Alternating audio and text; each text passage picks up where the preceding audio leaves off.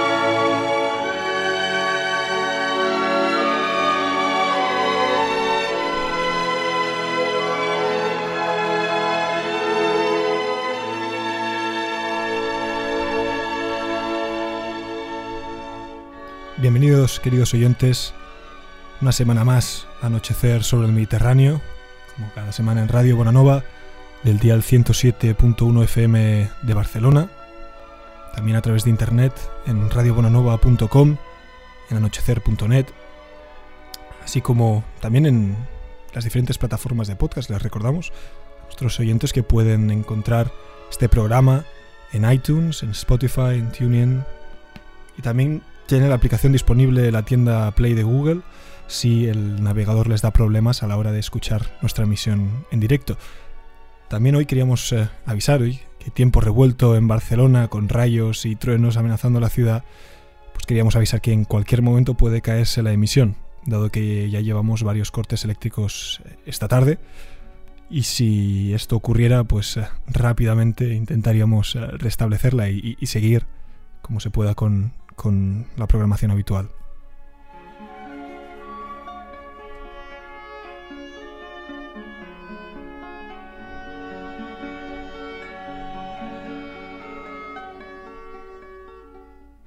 Esta noche vamos a hablar de un, de un autor muy interesante, un autor también muy importante en un país que está muy lejos, que es Rusia. Se trata nada más y nada menos de Alexander Pushkin. Y para hablar de él, pues eh, me gustaría dar la bienvenida a Pablo Venegas del Río, como cada semana. Bienvenido, buenas noches. Buenas noches, Diego. Pues eh, hablamos de un, de un autor muy, muy particular y me gustaría saber cómo, cómo diste con él. En- bueno, cómo, cómo llegaste a él, ¿no? En, en su momento. Es un autor, eh, cuando la gente piensa en literatura rusa, normalmente pues piensa en este orden, en Dostoyevsky y Tolstoy, y bueno, y quizá Chekhov después.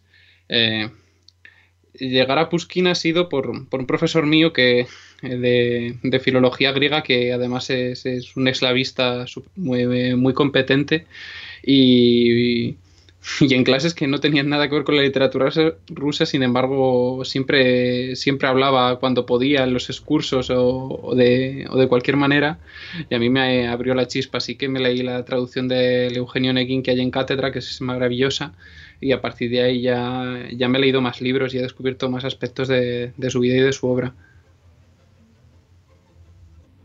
Pues en mi caso, tristemente no, no, no fue una historia tan interesante como esta, ¿no? en la que un, un, profe realmente me dejara tanta huella como, ocurrió contigo, sino más bien ojeando en eh, mi librería favorita de Barcelona, que es eh, la librería Documenta, y que les recomiendo a todos los oyentes que, se encuentren en, Barcelona que, la visiten de vez en cuando, porque realmente la, selección que tienen es fantástica y, y, se encuentran verdaderas joyas ahí. Pues justamente dando mi habitual vuelta por las eh, novedades, vi que había una nueva edición del Eugenio Neguín que me había sonado y tal, pero no nunca había nunca me había metido y la bueno, pues estuve leyendo un poco y me pareció muy interesante, pero no me la acabé llevando. De hecho, esto fue hace ya no sé unos cuantos años.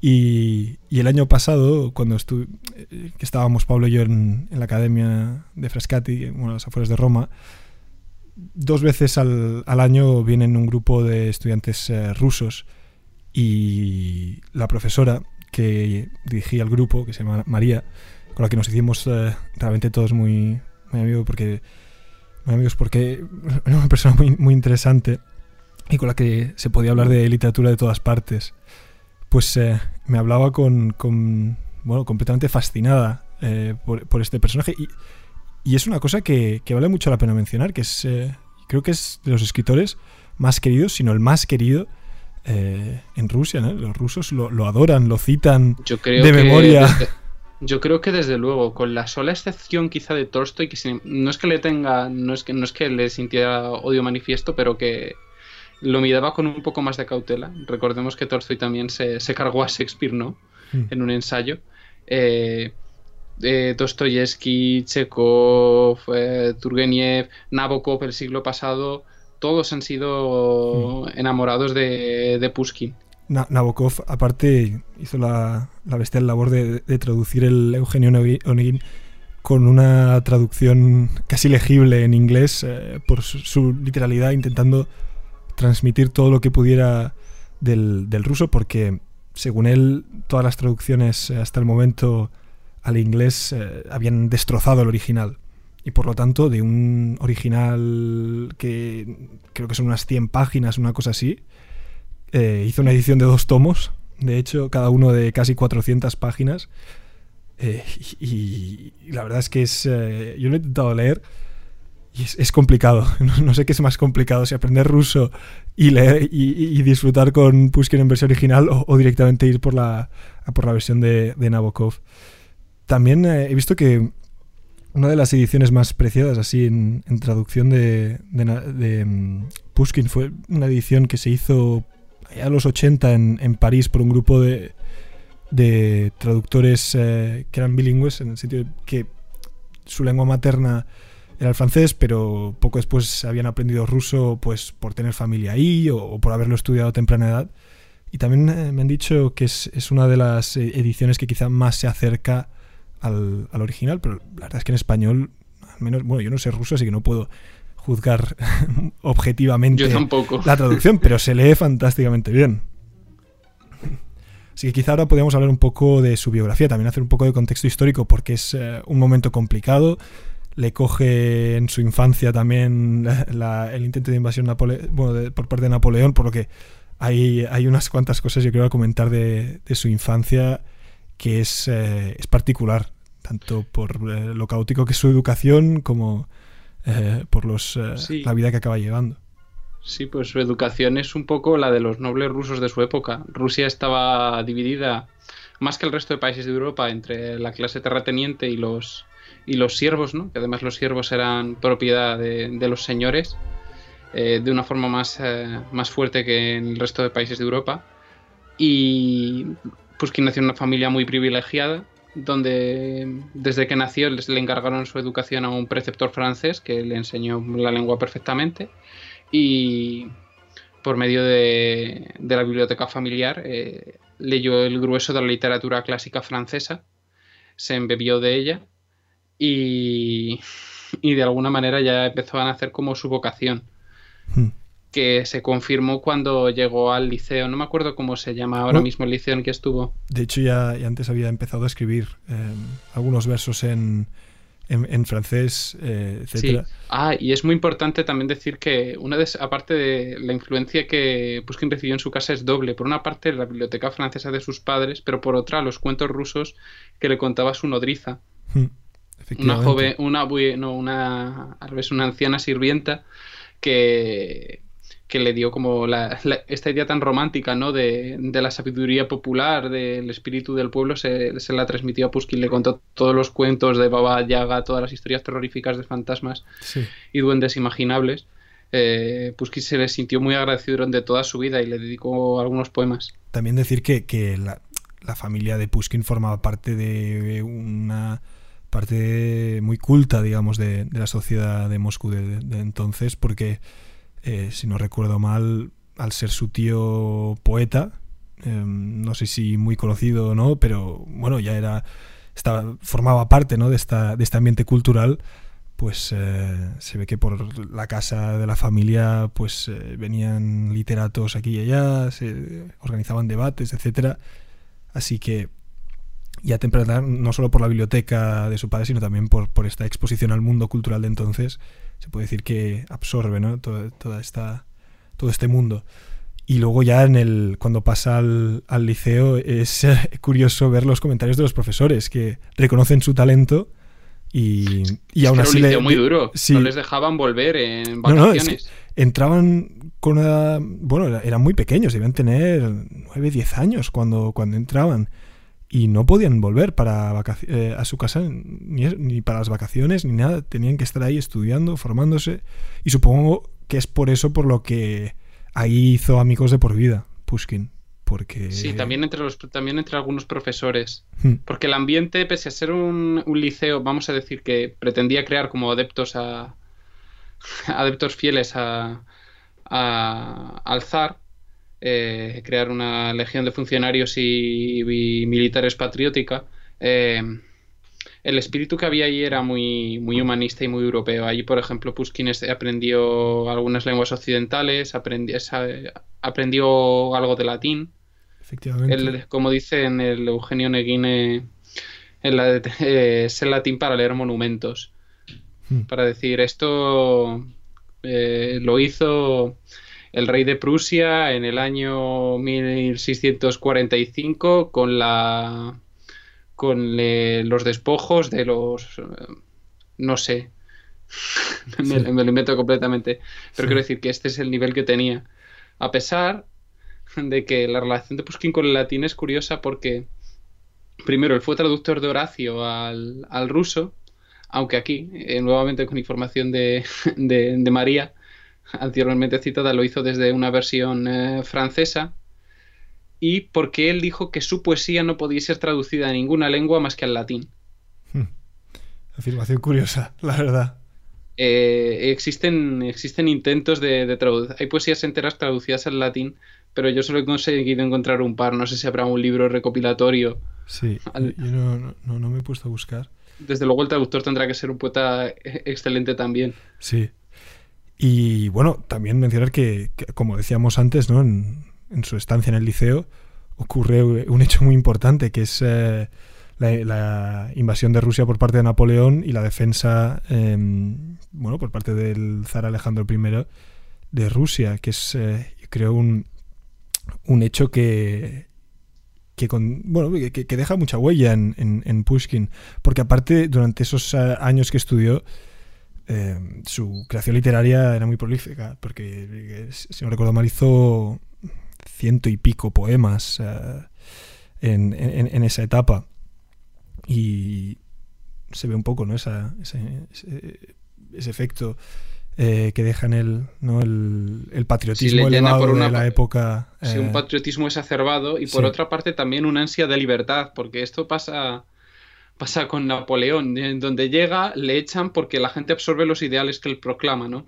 Sí, sí, sí. Los ideales franceses. con los que Pushkin también tiene una relación muy, muy complicada. Hmm. Por otro lado, también te, quería preguntar algo, que esto es algo que no sé. ¿Tú sabes cómo se, empezaron a publicar sus, sus versos? No, no lo sé. Realmente no lo sé. Empezaban, se que circularon durante toda su vida de manera manuscrita muchas copias. Sí. No sé, sé que uno de sus. El, el libro que le impulsó a la fama fue Ruslam y la Mía. Hmm, que es un, libro, un libro curiosísimo. Es un, es, un, es, un, es un largo poema narrativo que, bueno, que cuenta un, un cuento folclórico, pero lo adorna de un. lo adorna de de los elementos, de elementos sacados de las mil y una noches, que él conocía perfectamente, y por otra parte de una ironía muy francesa omnipresente en todo el texto, que rompe el, que rompe el lirismo de algunos momentos con observaciones. Esta, puede describir un banquete egregio, puede describir eh, los hermosos atuendos, pero luego describe eh, cómo el hombre, se, cómo el príncipe le da vueltas a sus bigotes y se recrea eh, durante el mismo espacio en sus propios bigotes para luego pasar a otro pasaje más bello. Entonces eh, recibió críticas por este, por este uso de la ironía. Sí, supongo que también eso la acusaron de quizás antimoral, etcétera.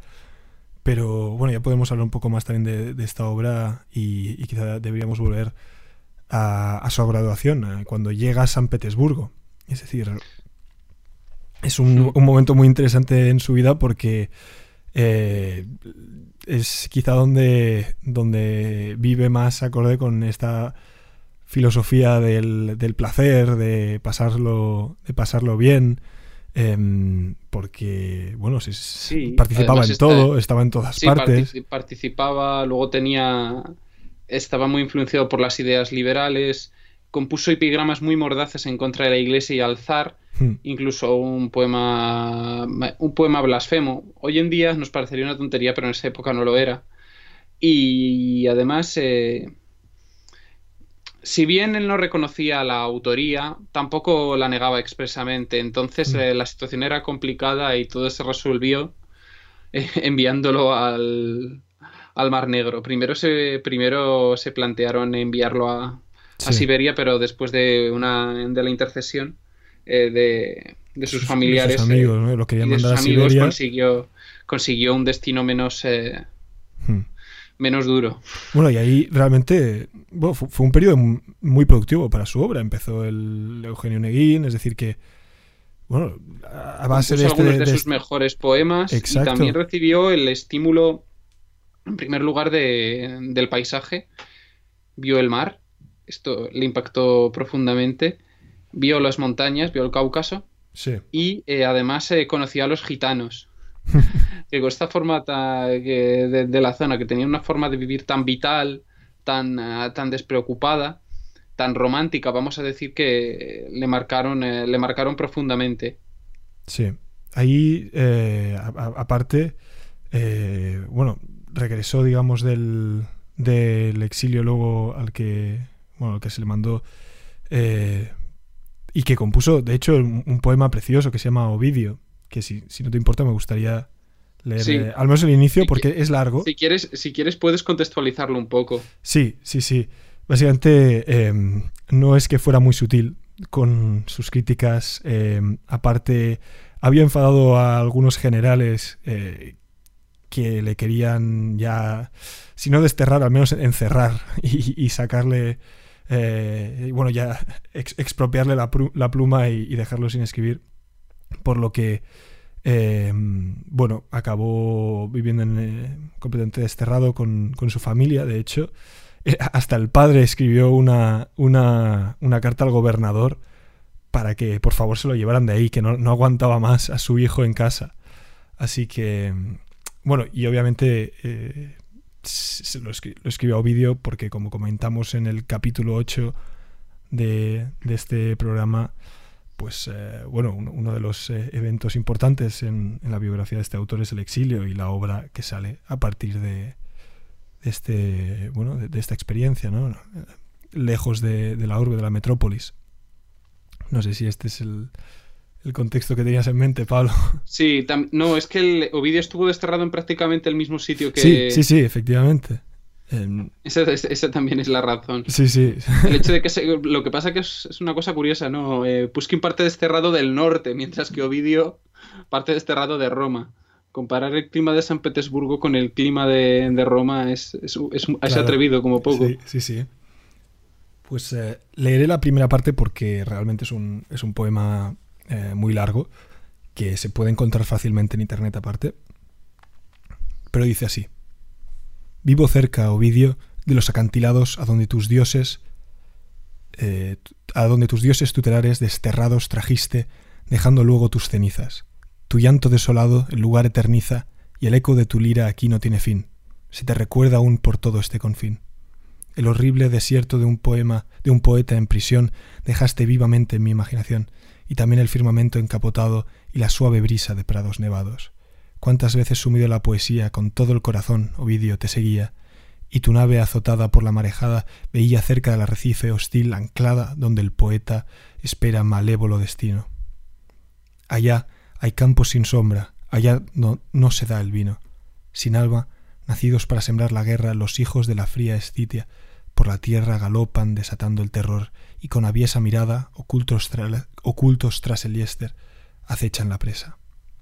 Ellos lo pueden todo, en los mares rugientes nadan y caminan por los hielos crujientes, y tú mismo, Nasón, revés de la fortuna, tú que desde joven creíste inoportuna la guerra y que con rosas tu testa coronaban, y que a placeres de virtud te convocaban, estarás obligado a usar pesado casco y junto a tu lira la espada ver con asco. Y sigue. Es un poema precioso. Esta traducción a mí no me acaba de gustar mucho, pero es la, realmente la que, la que he encontrado en, en un blog así extraño de, de internet. Sí, que realmente es- es- son, son fuentes eh, buenas estos blogs, porque hay, hay veces que si no están en este blog, están en un PDF perdido, escaneado, con malísima calidad. Así que hay que agradecer estos eh, blogs independientes que se ocupan de recopilar poemas de allí y allá, aunque a veces las traducciones eh, sean un poco extrañas. Pero bueno, también podríamos... eh, Sí, podríamos hacer la pausa ahora. Sí, ¿no? la, la primera pausa musical y luego pues eh, hablaremos quizá un poco más del, del final, ¿no? Del, del exilio eh, y ya hablar de, de su regreso. Para, para la primera pausa musical escucharemos la obertura de la ópera Ruslan y Ludmila de Mikhail Glinka y bueno, pues eh, allá vamos.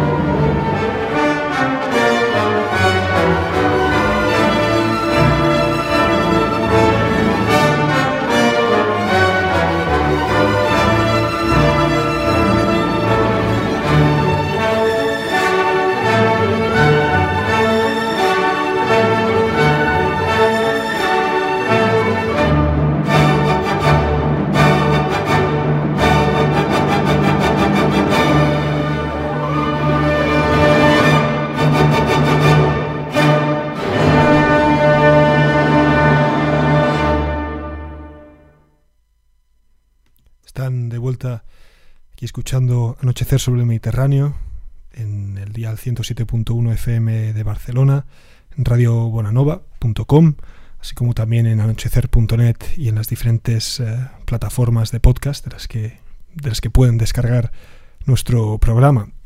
Hemos estado hablando ahora de Pushkin y de, bueno, tanto de su infancia como su estancia en el liceo, su vida en San Petersburgo y ahora lo hemos dejado en, bueno, primero su, su mudanza al sur, digamos, mudanza forzada y luego ya su exilio eh, a, un, a, una ciudad que el nombre es impronunciable. Pero bueno, en esa época eh, nos encontramos ahora. Y de hecho es una época muy interesante porque a diferencia de la gente que, que vivía en, la zona a la, que se desplazó eh, por orden, digamos, del, del zar, los gobernadores, él seguía llevando una vida muy activa. Em, participaba en muchísimas cosas, se enamoraba aquí y allá porque tenía una facilidad para enamorarse impresionante. Luego también se, batía en duelo con la gente porque, bueno, era una cosa que le divertía mucho. Y esto también, pues eh, obviamente le traía, le traía problemas con, con la autoridad en estos lugares, ¿no? Sobre todo con el eh, general gobernador Voronstov, eh, que, ya, bueno, tuvo problemas hasta en el propio exilio, como decíamos eh, antes de la pausa. También es interesante las lecturas que, hizo en esta época, porque fue una época en la que leyó mucho a Byron y por lo tanto... Sí, se bebió mucho. Sí, se nota en, los poemas que, escribe en el sur, porque, bueno, la, influencia de Byron está ahí, ¿no? Estos estos personajes eh, oscuros, ¿no? Tristones a veces, no sé si triste la palabra. Y luego también, eh, esto es un aspecto más técnico, pero la capacidad de Byron para crear una narración eh, en, verso. Para hacer poesía narrativa. Esto es algo que a, a Pushkin le, le, impacta de tal manera la lectura de obras como el Don Juan, por ejemplo, que él va madurando la idea de, escribir una, novela en verso, como al final acaba haciendo. Claro, en, Odessa fue cuando, cuando empezó a escribir la, obra eh, grande ¿no? de, su vida, que es el, Eugenio, Eugenio Neguín, que podemos resumir un poco de lo que trata sin hacer demasiada. Eh, sin hacer demasiado spoiler, quizá, no sé. Sí, realmente es una, es una obra curiosa porque en vez de estructurarse, es, una obra breve, tiene seis eh, capítulos, pero más que capítulos se corresponden con el concepto de canto épico de, pues, de la Ilíada y la Odisea. Pero, sin embargo, el contenido, el contenido es el de una novela como nosotros podemos imaginar, una novela ambientada en su propia época, con personajes eh, creíbles, donde, sin embargo, tiene mucha importancia la voz del narrador el narrador, eh, un narrador omnisciente que va haciendo digresiones eh, sobre, sobre cualquier tema que dirige la acción a su antojo. Un poco un alter ego de Pushkin, eh, al final. Sí, que empieza. la acción empieza cuando va contra el protagonista, se dirige a un entierro y a raíz de ahí no vuelve a aparecer hasta cientos de versos más después. Aprovecha cualquier, cualquier tema para alejarse y hace reflexiones curiosas, eh, unas muy líricas, otras muy cómicas. Profundiza en. Eh, yo creo sigue la línea que ya había empezado en el Ruslan. Sí. También es eh, interesante la manera en la que se distribuyó, porque es, una manera de distribuir literatura que actualmente no, no, no, es común. Es la distribución en serie. Entre. No sé si fue entre el 23 y ya luego creo que ya era la década de los 30, no sé si el 30 o el 31, se fue publicando en serie y no fue hasta unos cuantos años más tarde, creo que el 32 o el 33, que se publicó íntegramente. Mm. es que este éxito, este éxito de Pushkin a este éxito, a este éxito de Pushkin habría que atribuírselo al zar mismamente, de alguna manera. Ah, bueno, pero tendríamos que hablar antes de la revuelta de Zenbrista, ¿no? Sí, sí, sí, de la que no formó tanto parte, como se suele decir, pero que su poesía al fin y al cabo eh, fue de increíble influencia porque muchísimos de los integrantes de, de eh, bueno, de los participantes ¿no? de, las revueltas de cembristas afirmaban que... La semejanza, podríamos decir que en España sería como una especie de intento de instaurar un trienio liberal, vamos a decir. Efectivamente. En, Rusia, que acabó muy mal. Bueno, es que... Eh, los, los, conjura, los, los conjurados fueron masacrados, los que quedaron vivos fueron enviados a Siberia. Sí. Pushkin no, sus versos fueron muy populares, eh, sus poemas eh, apócrifos, La Oda a la Libertad y otra serie de poesías. Y sin embargo, él no, fue a San Petersburgo entonces porque estaba, mientras estaba yendo a la ciudad vio una liebre por el camino y él lo interpretó como un mal augurio, porque Pushkin era muy supersticioso, quizá a raíz de los cuentos que le contaba su nodriza, y, y se dio la vuelta solo por eso. Sí si a raíz de esta experiencia de por qué no estaba yo allí, ¿no? Yo merecía también eh, estar ahí. Hmm. Escribió una serie de poemas muy bonitos, entre ellos destaca Arión, que lamentablemente no tengo aquí disponible para leerlo.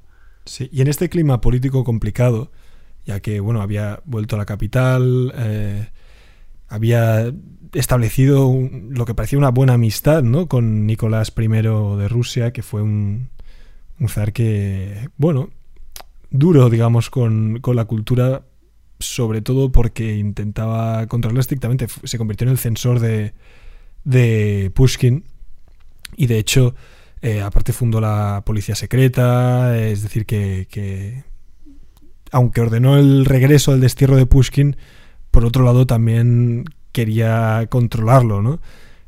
Y también eso supuso que Pushkin aprendió a ser discreto, como decíamos antes, porque no, no dejó de, de, criticar eh, la actuación de este, de este zar, aunque pareciese que, entre ellos dos había una amistad, había un...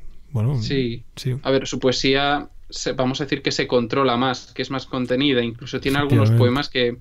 Algunos poemas religiosos también, que de alguna manera como que redimen su, su, su pasada impiedad porque Pushkin había sido acusado de, de todo, hmm. de todas las herejías al mismo tiempo. Eh, y así también se explica que su obra adquirió tanta, tanta popularidad y tanta difusión, ¿no? El propio zar eh, también pagaba las obras de Pushkin y cada estrofa del Onegin se vendía a 10 rublos. Eh, se, se, pagaba 10 rublos, entonces 10 rublos de la época es una, es una verdadera barbaridad para una estrofa de, una obra, en una época en la que ningún escritor se ganaba la vida como escritor. También, em, bueno, si quieres, si te ha quedado algo, algo en, el, en, el, tintero sobre las eh, revoluciones de Zenbista, si no podemos seguir hablando un poco más del, del Eugenio Neguín. Em, sí. Porque realmente es, eh, es, es, una obra muy interesante, sobre todo en su capacidad, ¿no? Para, para mezclar diferentes registros y que no desentone. Porque por un lado puede ser muy poético, muy profundo, y luego introducir elementos mitológicos, y luego ser muy lírico. Y. Ser muy metaliterario. Exacto. Muy histórico. Irónico también, como un poeta narrativo desenfadado. aparece dentro de la obra. Sí, sí, sí. Como un personaje más. Es. es eh, por eso te digo que es, eh, una obra extraña, ¿no? La manera que tiene de mezclar estos, eh, estos registros sin que te resulte, para decirlo así, plomo, ¿no? Porque hay veces que... O, que incluso te saque de, la acción, porque a veces cuando hay estos experimentos un poco extraños, pues el lector, el lector sale un poco ¿no? de, de, la obra y, en este caso me pareció que, fluía, muy bien. Incluso las discreciones más prosaicas, vamos a decir, merecen ser leídas en voz alta. Mm. Por lo menos en la traducción, es que en ruso debe ser impresionante, porque además se inventó una métrica específica para, la obra. Mm. La estrofa neguiniana, que combinaba los, eh, unas rimas masculinas, unas rimas femeninas. Bueno, también una cosa a destacar es eh, la manera que tiene de describir los hechos sin eh, decorarlos excesivamente. Es decir, que no pierde profundidad con su tono, con su tono irónico, ¿no? digamos. Porque, bueno, crear una narración de este, de este estilo sin pasarte de, de, introducir elementos que la acaben recargando, creo que tiene mucho mérito.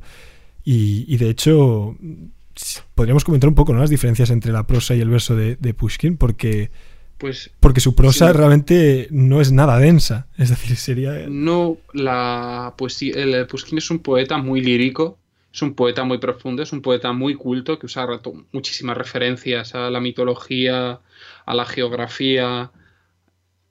Sin embargo, eh, su, su prosa es una prosa eh, es una prosa artística, pero es una prosa que rehuye el ornamento. No es la prosa, sobre todo la prosa francesa o las prosas occidentales herederas de la prosa francesa, lo ornaban todo con una pompa y circunstancia que Pushkin desechó completamente. Aún siendo, muy aún siendo muy afrancesado en sus, en sus inicios, en sus eh, otras obras, que beben en algunos Sí, casos mucho de esta mm, tradición. una, per- eh, una persona que lea, por ejemplo, las, eh, la Atalá de la- el, el René y Atalá de, de Chateaubriand, eh, no, el tono es completamente distinto al de La hija del capitán. Sí. Aquí no hay regodeo, aquí no hay un regodeo eh, lírico, no hay no hay un monólogo de los personajes hasta ese extremo. Además también hay punzadas de ironía, punzadas de humor. Se pueden escribir eh, hechos terribles y mezclarlos luego con hechas, eh, con otras cosas más cómicas. Todo este- eh, pero todo fluye de una forma armónica. Es una prosa, es una prosa, vamos a decir, casi salvaje, que, te, que te atrapa y, y te lleva y de la que por otra parte bebieron muchísimo, porque si bien la poesía rusa posterior, posterior a Pushkin pues es muy valiosa y hay autores muy, muy dignos de ser nombrados, la, probablemente la mayor influencia de Pushkin en la literatura rusa posterior y la que más debemos agradecerle es la que ha tenido en la, en la prosa, porque Sí. de Pushkin surge Lermontov y de, y de estos dos... eh, en buena parte Dostoyevsky, Tolstoy, Chekhov, Gogol ya había publicado antes, es más, Gogol influye en Pushkin, pero se, se, retro- se retroinfluyen los dos. eh, y es una maravilla. Creo que ahora se- creo que eh, ahora sería un buen momento quizá para hacer la pausa, a menos que quieras eh, matizar algo más, eh, porque No. vamos a escuchar el bueno el, inicio y el vals del segundo acto de la ópera Eugenio Neguín de, de Tchaikovsky que bueno antes eh, fuera de antena también hablábamos un poco de, de la cuarta sinfonía de este de este eh, compositor que de, de hecho eh, cada vez que me acuerdo bueno cada vez que escucho algo de Tchaikovsky pienso mucho en aquella visita al, al Palazzo Barberini el año pasado. No sé si te acuerdas que estuvimos eh, Sí, y, hablamos mucho pues de este compositor y de lo que significaba para nosotros eh, las diferentes sinfonías. Tú me mencionaste que la, cuarta sinfonía era la favorita y hablaremos de ella en otro, en otro programa en el que eh, entre mejor. Pero sí, sí, siempre me recuerda mucho. Aparte, recuerdo perfectamente el cuadro. Si no recuerdo mal, era el bautismo de Cristo del Greco. eh, que estábamos... eh, sí, creo que era este. Era este del Greco. Estábamos ahí hablando intensamente porque era, era al, inicio de, de nuestra amistad. Entonces, eh, bueno, me alegra poner esta, esta pieza de, de Tchaikovsky en el programa de hoy. Así que allá vamos.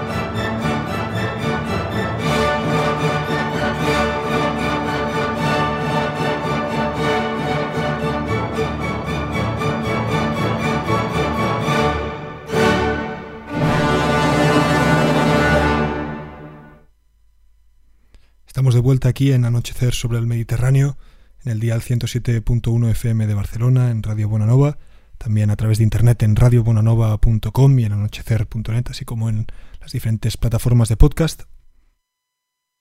Y vamos ahora, bueno, está ahora hablando de, de Pushkin, hemos hablado de su infancia, de su época en el liceo, también de su exilio, su vida en San Petersburgo y su regreso, ¿no? después del exilio, su relación con el zar Nicolás I.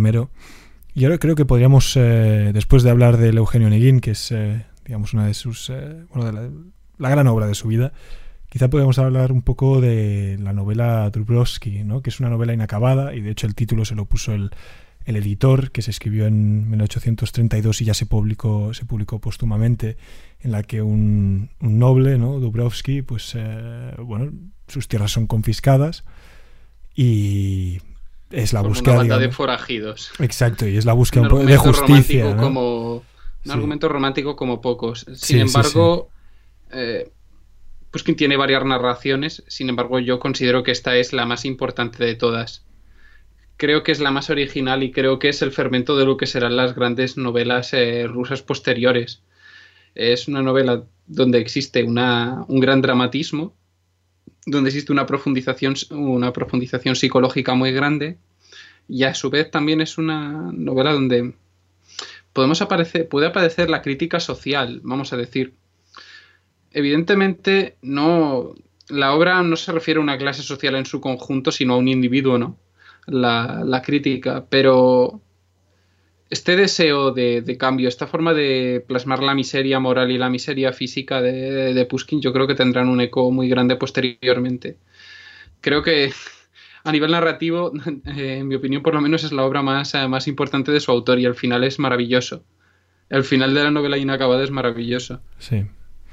También, eh, bueno, también les quería recomendar a los oyentes El jinete de bronce, Veo que no tenemos eh, mucho tiempo para comentarla, así que les recomendaré, mira, les, recomiendo que, que se lean el estudio preliminar que hay en la edición de Hyperion, porque vale verdaderamente la pena y yo creo que ahí podrán encontrar eh, algunas reflexiones, ya que no tenemos mucho tiempo y creo que tenemos que hablar de un evento muy importante eh, que es el fin de, de Pushkin. Y sobre que todo por el principio. Exacto. Que viene, que viene siendo su, eh, su boda con eh, Natalia Goncharova. Que ya empieza. Ya, ya decían que, que, algo iba a ir mal, porque se ve que en la boda se cayó un crucifijo y, y pasaron cosas raras que. Sí, además ya su, era mala señal. La, la, madre de, la madre de Natalia siempre fue contraria al matrimonio Hmm. eh, y siempre dio mucha guerra a Pushkin. Sí. Todo fue, además, de mal en peor, porque cuando se casaron es verdad que, que Pushkin la, la, amaba con locura, pero al mismo tiempo, sin, sin demasiados reparos, eh, tenía amantes y, y, era muy, y era muy celoso. Eh, y con una mujer que además frecuentaba toda la alta sociedad, eh, coqueteaba continuamente y además el propio zar eh, hay quien piensa que estaba enamorado de ella de hecho celebró una fiesta particular para ella y bueno es que detrás y, de su muerte además, también se suponía especula también de, perdón y además Lo siento, no, y además también era otro problema ya más prosaico y es el del dinero. Hmm. Que Puskin se gastaba una, una cantidad desorbitada de rublos en, en, pagarle todas las cosas. Sí. Y, y bueno, de, de, por eso, digamos, ¿no? La, la, cercanía que tenía ella con el, con el zar también ha llevado a las malas lenguas a especular que quizá era el propio zar el que estaba detrás de, de toda la muerte de, de Pushkin. Pero bueno, estas tampoco, estas cosas tampoco se acaban de, de saber no, muy bien. yo esa en concreto tampoco la veo. Sí. O sea, es, entonces, eh, bueno, o el, si quieres explicar un poco cómo se establece el duelo, cómo, cómo se bate en duelo Pushkin. eh, pues resulta que George Darten, ¿no? Sí, eh, George Dantes, que... George Dantes es, era un francés que residía en San Petersburgo, las malas apadrinado por el, eh, por el embajador de Holanda y las malas lenguas dicen que además amante suyo. Sí. Resulta que este hombre se enamoró de, de, Natalia y la situación fue... De hecho, incluso intentó eh, salir con ella y Natalia le, le rechazó. Sí. Le rechazó, pero sin embargo fue tan abierto que, que Pushkin le, que casi provocó un primer duelo, ¿no? Pero él recula y dice que de quien está enamorado es de la hermana de, de Natalia. Entonces, que se casa. Se, entonces, se casa con ella, ¿no? Sí, Sin embargo, sí. todo es mentira porque está enamorado realmente de, de Natalia. Y, y entonces. Es una historia verdaderamente folletinesca. La, la, la, la, situación es tan insostenible al final que, que en efecto se baten a duelo. Y, Dante se dispara primero ¿no? y hiere, hiere a Pushkin de, de, la herida que lo matará. Y Pushkin, eh, ya herido, le, le, dispara y levemente le roza. De rodillas, ¿no? Él, él se cree sí. que. De hecho, cree que solo le había herido levemente, ¿no? Y, sí. y entonces eh, fue cuando le bueno, disparó a Dantes que simplemente le atravesó la mano y creo que le fracturó también unas costillas, una cosa así. Y, y de hecho a Pushkin se lo llevaron en trino hasta casa él se pensaba que se iba a recuperar, pero luego cuando lo atendió, eh, lo atendieron ya le dijeron, oye, esto no, no queda, no, pinta no bien. queda mucho, 48 horas y muerto. Antes de cumplir, con 37 años, con 37 años.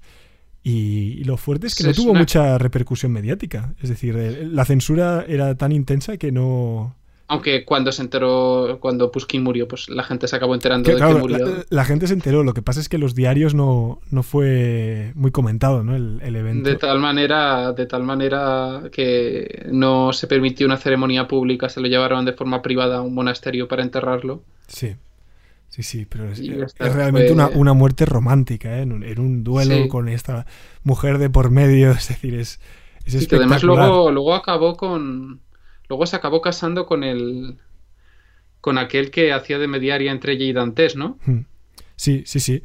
Y lo fuerte también es que acabe su vida como el clímax de su gran obra. Eso es, eso es lo, eso lo espectacular. Es una cosa completamente borgiana, el tema sí? de que la obra de un autor prefigure su vida. Sí, sí, sí. Además, tan borgiana como, como es el tema du, del duelo en Borges, ¿no? Sí, sí. Una cosa prodigiosa.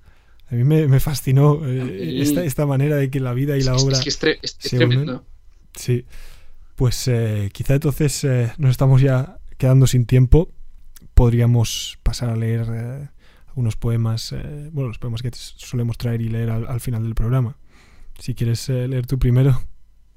Vale, yo el poema que he traído se titula El caballero pobre y este es el poema que emocionó a Dostoyevsky, podríamos decir. de hecho, Dostoyevsky lloraba con, con este poema.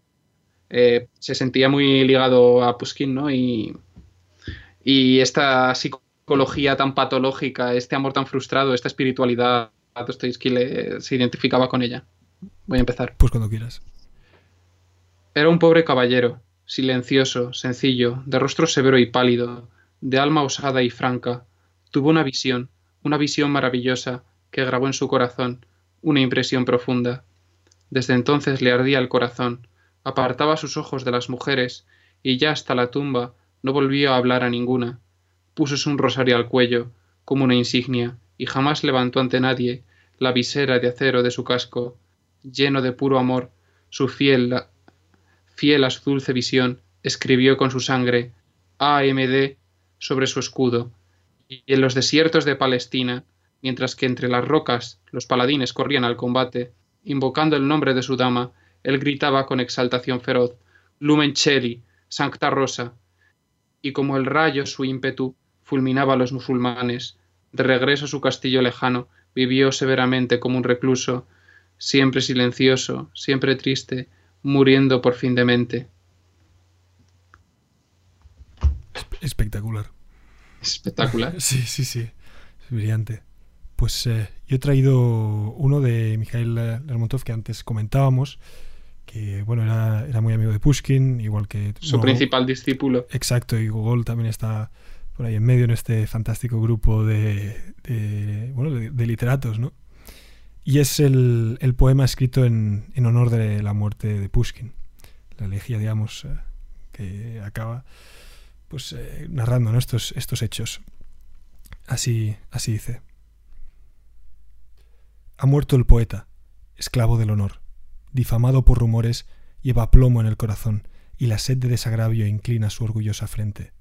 Sí, el alma del poeta sucumbió ante la infamia de ofensas mezquinas, enfrentado a la difamación, en solitario, como siempre, y fue vencido, vencido. ¿A qué vienen ahora los lamentos, el inútil coro de los vacíos elogios, los balbuceos rehabilitadores? La sentencia de la suerte halló su hora. ¿No fuisteis siempre los primeros en ridiculizar sus dones audaces y libres? ¿No tizasteis para distraeros el íntimo incendio que tan mal ocultaba? Entonces, alegraos. No ha podido soportar el peso de los últimos ultrajes. Sorprendente genio, antorcha extinguida, soberbia corona, ahora ajada. El asesino, a sangre fría, golpeó sin remedio, corazón vacío, que late sin sobresaltos. La mano que sostiene el arma es firme. ¿De qué sorprenderse de un país lejano, llegó como tantos fugitivos a la caza del placer, las dignidades lanzado entre nosotros por deseo de la suerte. Insolente y despectivo, se burla de nuestra lengua y costumbres. ¿Cómo iba a respetar nuestra gloria? ¿Cómo iba a saber en el instante sangriento sobre quién había osado levantar la mano? El poeta ha muerto, ya pertenece a la tumba, igual que la Edo, desconocido y amable, presa de la sorda envidia, a quien él celebró con tan maravillosa fuerza, igualmente golpeado sin piedad. Dejando serenas alegrías y amistades sinceras, ¿por qué entraría en ese mundo de envidias, donde todo es peso para el corazón libre y la pasión ardiente? ¿Por qué tender la mano a viles calumniadores? ¿Por qué dar fe a falsos juramentos? Aquel que desde muy joven ya conocía a los hombres, tomaron su corona y ciñeron sus sienes con laureles enredados de espinas que en secreto herían su noble frente con groseras burlas, sus últimos instantes fueron envenenados con pérfidas alusiones, y con él murió su vana sed de venganza, con el secreto pesar de las, de las esperanzas traicionadas. Se ha extinguido el acento de sus mágicos cantos, que jamás volverán a vibrar. Ahora su asilo es estrecho y austero, y un sello cerró sus labios para siempre. Y vosotros, insolentes herederos de padres, cuya notoria, notoria infamia los hizo demasiado célebres, vosotros que con servil pie pisoteáis los vestigios de familias heridas por el juego del destino, vosotros, ambiciosos, multitud alrededor del trono, verdugos del genio y de la libertad, os escondéis a la sombra de la ley, y ante vosotros callan los tribunales y la verdad. Sí, pero en el, el tribunal divino depravados, el temible juez os espera. Es inaccesible al sonido del oro, y de antemano conoce las causas y los pensamientos. Entonces ya podéis calumniar que de nada os servirá. No lavaréis con toda vuestra negra sangre la justa sangre del poeta. Es espectacular. Es que es, es espectacular, verdaderamente. Yo ya lo había leído, es, es de mis preferidos de Lermontov. Sí, sí, sí, es... Merecería otro poema, eh, uy, otro programa. Sí, de- verdaderamente sí, ¿eh? O sea, de- deberíamos eh, pensarlo, reflexionarlo, porque es, es eh, un poema bellísimo y, y se nota la respeto ¿no? que tenía él por su, por su mentor. Que es una, una relación que hoy en día, tristemente, no se encuentra tan fácilmente, ¿no? Este, este respeto del, del discípulo al mentor, ¿no? Del, del estudiante No, al es profesor. más, eh, es más lo, la- lo de... lo contrario, casi. Es, es más lo, lo contrario, la gente va a la contra. Sí, y es, y es una pena porque de un buen profesor, mm, como tú comentabas al principio, al fin y al cabo diste con Pushkin a través de un gran profesor que dejó en ti huella en, en- un breve lapso de tiempo. Y esto es, es, eh, es muy importante cultivarlo y, y- e intentar que eh, es- estas cosas se den, ¿no? Porque para la juventud es eh, imprescindible. Y, y nada, he disfrutado muchísimo con, con Pushkin. eh, la verdad es que es, es un escritor que es, eh, bueno, que se suele decir ¿no? que es creador de su propia lengua literaria, también hablaba.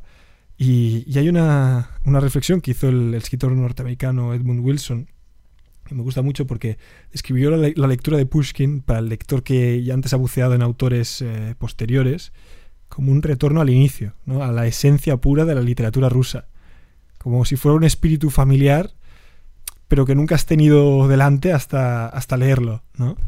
Y, y no sé, realmente me parece acertada la, la reflexión de este, de este autor. Así que nada, queridos oyentes, nos despedimos una semana más. Esperamos, les esperamos la, semana que viene en Radio Bonanova del dial 107.1 FM, en anochecer.net. Muchísimas gracias por habernos seguido y buenas noches. Buenas noches.